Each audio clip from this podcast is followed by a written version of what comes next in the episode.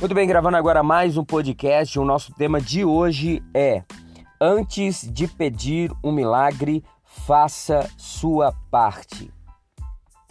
No Evangelho de João, no capítulo 2, nós lemos que uma família estava começando e Jesus foi convidado para a festa de casamento.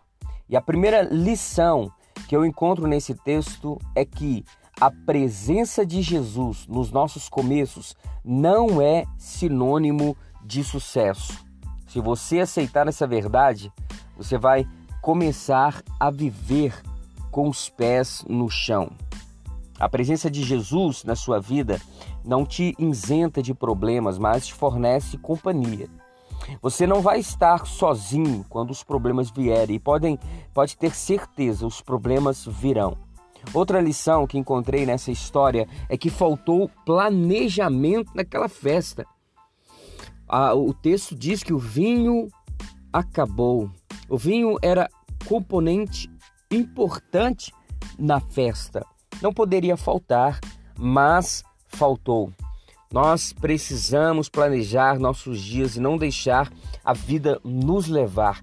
Nem sempre os nossos planos darão certo, isso é verdade, mas ao não fazer nenhum plano, nós garantimos o fracasso. Às vezes os planos precisarão de ajustes, mas fazemos isso caminhando, vivendo, agindo no processo. E note que foi a mãe de Jesus que precisou tomar a iniciativa para resolver o problema da falta do vinho. Faltou iniciativa e responsabilidade aos responsáveis. Então, não terceirize, meu irmão, as suas responsabilidades. Tenha iniciativa, assuma o leme da sua vida. Há um conselho no livro Pai Rico, Pai Pobre, do autor Robert Kiyosaki, que aprecio muito.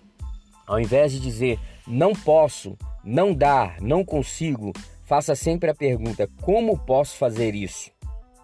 Como posso conseguir o que preciso?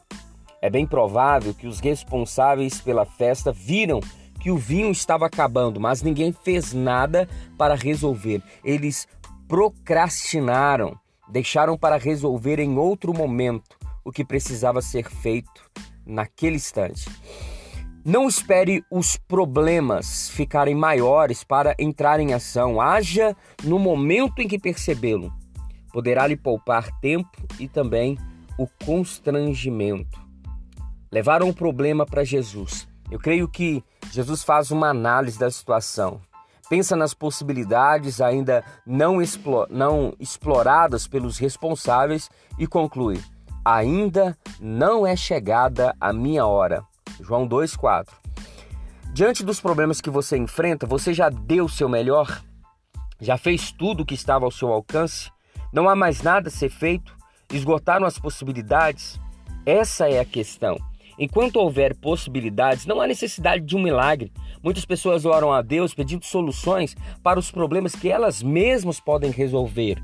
Se você está vivendo uma crise no seu casamento, já experimentou pedir perdão, mudar seu comportamento, ser mais atencioso ou atenciosa? Se está desempregado, já saiu procurando emprego em todos os lugares possíveis, já bateu em todas as portas, já enviou todos os currículos? Muitas pessoas pedem a Deus soluções que elas mesmas podem dar. Quase posso ouvir a voz do Mestre: ainda não é chegada a minha hora. O que Jesus estava dizendo é que a hora de, de protagonizar é sua, caro, caro ouvinte. O Jesus estava dizendo sobre isso, estava falando sobre isso. É sua hora de, de protagonizar. Seja a mudança que você deseja. Saia das suas desculpas, pare de recorrer a Deus para que Ele resolva os problemas que você deve resolver.